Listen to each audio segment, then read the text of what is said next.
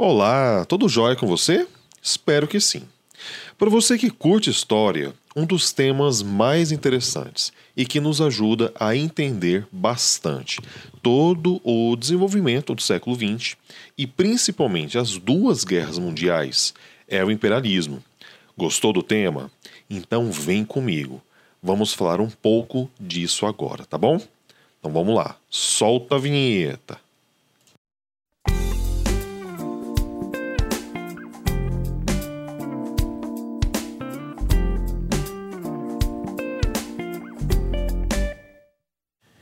Imperialismo. Quando ocorreu? A partir de 1870, até o início do século XX. Bom, qual foi o contexto do imperialismo?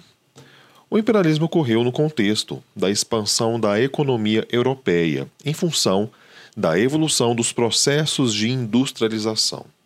Estamos falando da Segunda Revolução Industrial. Essa expansão ocorreu devido ao desenvolvimento técnico e científico em fins do século XIX. Quais avanços ocorreram nesse período? Nós temos novas fontes de energia, como a energia elétrica e a troca do carvão pelos derivados do petróleo. Também tivemos a modernização na área do transporte, das comunicações, como por exemplo a criação do telégrafo, da fotografia lá em 1839, do fonógrafo, do cinema, lá em 1895, e do rádio, em 1897. Calma, não se preocupe, você não precisa gravar essas datas, tá bom?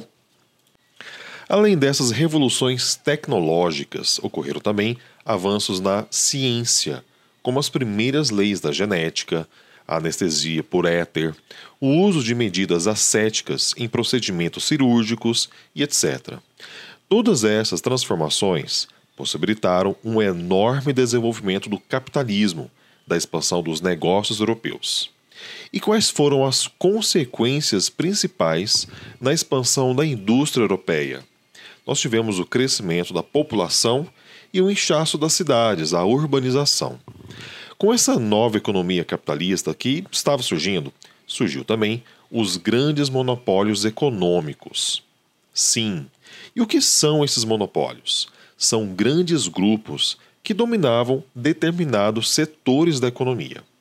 Só que esses grandes grupos econômicos precisavam vender cada vez mais, como forma de manter os seus altos índices de lucratividade e investimentos. Mas como vender, sendo que as potências europeias utilizavam em larga escala as barreiras protecionistas para proteger os seus mercados? Bom, a solução, então, foi a busca de novos mercados. As elites burguesas se concentram em buscar novas oportunidades fora de suas fronteiras nacionais. E isso, então, deu início ao que nós chamamos de imperialismo, ou também conhecido como neocolonialismo.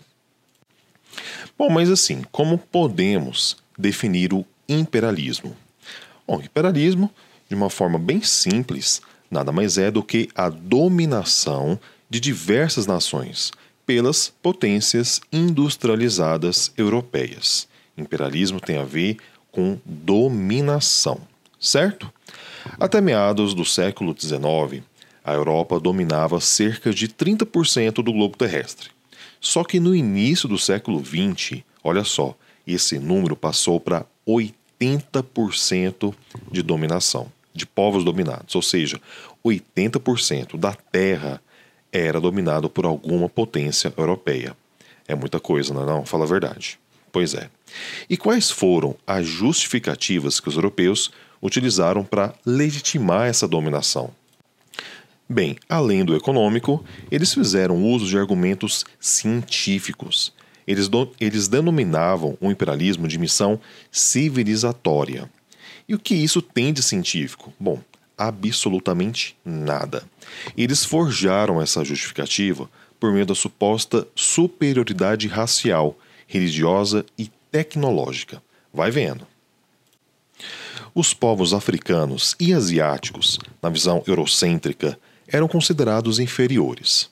Essa ideia de superioridade de raça deu origem ao darwinismo social, ou seja, a teoria da evolução das espécies, desenvolvida por, por Darwin, né, por Charles Darwin, poderia ser aplicada à sociedade.